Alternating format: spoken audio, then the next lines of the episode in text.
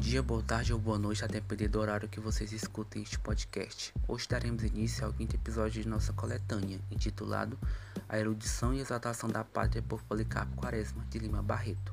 Vamos lá. O Triste Fim de Policarpo Quaresma, um livro do escritor pré-modernista Lima Barreto, levado a público pela primeira vez em folhetins, publicados entre agosto e outubro de 1911 na edição da tarde do Jornal do Comércio no Rio de Janeiro, e em 1915, também no Rio de Janeiro, a obra foi pela primeira vez impressa em livro, em edição do autor. O enredo narra a história de um grande patriota brasileiro, Policarpo Quaresma, nosso protagonista. Este foi um exímio cidadão que sempre valorizou, lutou e instigou pela cultura brasileira, chegando inclusive a defender que o tupi-guarani se tornasse o idioma oficial deste país.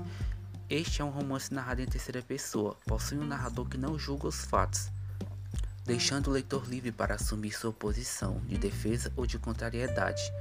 O narrador passa pelo papel de leitor de sua própria história, narrando e esperando os acontecimentos. O texto faz uma intertextualidade com Don Quixote.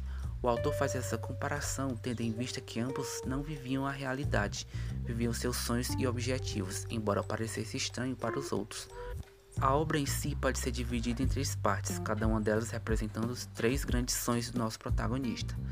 Percebemos ainda que a linguagem de Policarpo em si é bem construída. A erudição de seu discurso decorre da ânsia do nosso protagonista em querer que esta terra possa ascender ao mundo.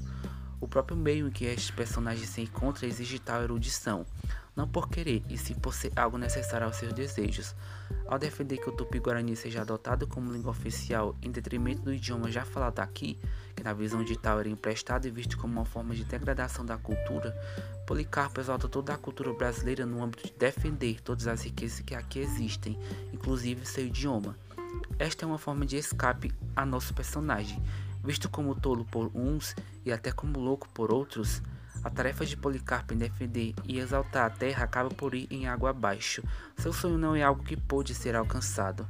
Terminamos esta fala deixando algumas pontas soltas a fim de que você ouvinte possa ler e buscar mais informações acerca desta obra. As informações prestadas aqui foram extraídas de sites e artigos que discutem tal problemática.